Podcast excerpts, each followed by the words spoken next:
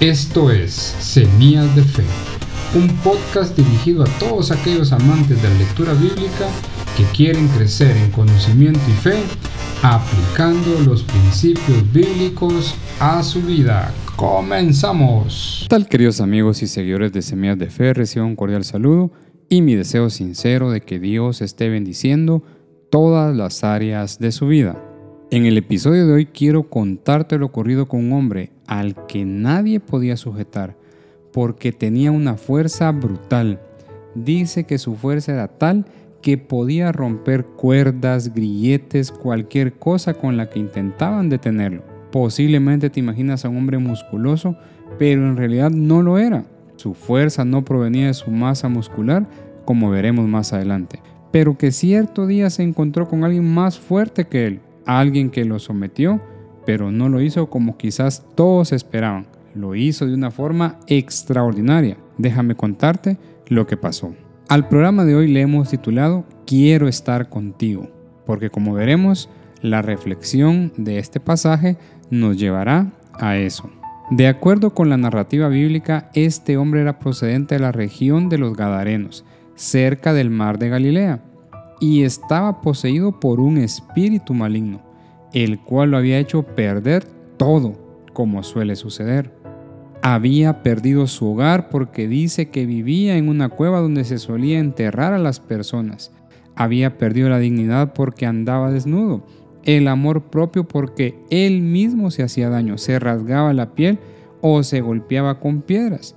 El control de su vida porque, como dije antes, nadie podía sujetarlo. Debido a todo esto, tenía atemorizados a todos los vecinos de la zona. Dice que con sus aullidos ahuyentaba a todos los que se asomaban, si es que se atrevían a caminar cerca donde él deambulaba seguramente las personas optaban por caminos distintos, aunque tuvieran que caminar más, con tal de no pasar por donde él se mantenía. Recuerdo cuando estaba pequeño había uno de esos loquitos de los pueblos que era violento, que cuando menos uno lo pensaba, él empezaba a correrlo a uno y uno al ver que lo venía siguiendo salía despavorido huyendo de él.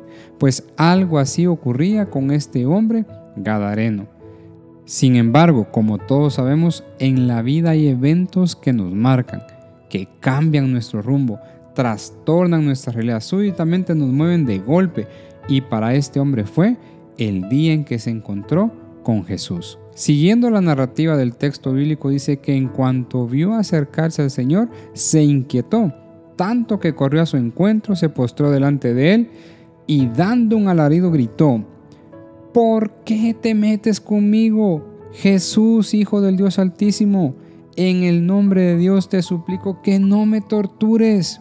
Por la forma en que se expresó nos deja ver claramente que quien hablaba no era él mismo, sino el espíritu maligno que lo tenía poseído, quien por cierto se autollamaba Legión, porque acarreaba consigo mismo a una multitud de demonios más.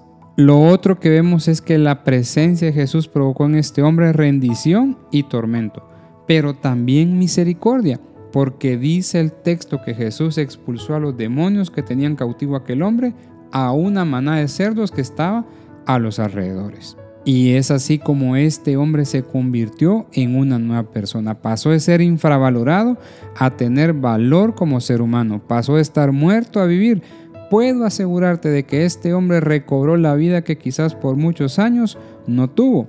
Volvió a disfrutar del cariño de las personas quienes muy probablemente se admiraban del cambio tan radical que había sufrido. La llegada de Jesús a la tierra de los Gadarenos, enfatizo en esto, fue el encuentro más importante para este hombre porque le cambió no solo la vida, sino que también su historia, su mundo, su realidad.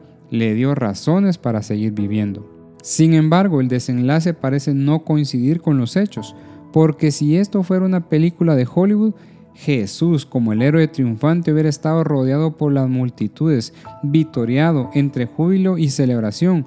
Pero la realidad es que en lugar de ello, los aldeanos le pidieron que se fuera de aquel lugar de inmediato. ¿Puedes creerlo? En lugar de agradecerle profundamente por haberles devuelto la paz en la zona, por haberlos librado de un peligro, por haberles quitado un problema de encima, le pidieron que se marchara de su territorio, no fuera haciendo que más cerdos se perdieran. En lugar de abrirle camino hacia el pueblo y traerle más enfermos o más endemoniados, le pidieron que se marchara con urgencia. Viendo lo que había hecho, todos le pidieron que se fuera de sus territorios. Todos querían que se fuera, menos uno, el que había vuelto a la vida. Este más bien dicen las escrituras que le rogaba con gran insistencia que le permitiera acompañarlo. ¿Sabes por qué? Porque él había experimentado algo tan extraordinario en su vida que no quería perderse un día más lejos de Jesús. Su corazón rebalsaba de gratitud, misma que los demás no tenían y que menos podían expresar, porque como he dicho, él había pasado de muerte a vida. Sin embargo, su petición fue negada. A pesar de ser admirable, Jesús le dijo que no, pero porque había una misión que cumplir. Debía ir a su casa, a su familia, a su ciudad, a decirle a todos lo que Dios había hecho por él. Debía ir a mostrarle la compasión, la misericordia y el amor del Señor sobre su vida, mostrándonos así que su liberación fue con un propósito, devolverle la vida y que se convirtiera en un heraldo de las buenas nuevas del reino. La reflexión en esta narrativa nos debe mover a responder la siguiente pregunta. ¿Con cuál de todos estos personajes nos identificamos? ¿Con el hombre que vivía en las tumbas o con el hombre renovado o con el que está cumpliendo los propósitos de Dios o con aquellos que, en lugar de agradecer el acercamiento del Señor a sus vidas, le piden que se vaya lejos de sus vidas? lo invitan a salir de su vida, rechazan la posibilidad de una transformación personal. Lo otro en lo que debemos pensar es qué clase de vida queremos vivir. ¿Quieres que Jesús rompa las cadenas que están atándote? ¿Quieres una nueva vida? ¿Quieres ser libre de lo que hoy te mantiene oprimido? ¿Quieres abandonar los sepulcros y recobrar tu vida? ¿Quieres verte nuevamente rodeado por tu familia, recuperarla? ¿Quieres recuperar el tiempo perdido? ¿Vas a dejar pasar la oportunidad de encontrarte con Jesús? Esto, mi querido amigo, es en lo que hoy debes reflexionar y responderle a Jesús, pero hazlo ya, porque así como llegó a aquel lugar y luego se marchó, hoy podría ser la última oportunidad que tú tengas en la vida. Por lo tanto, dile como aquel hombre, sin vacilar y de forma inmediata, Señor, yo quiero estar contigo.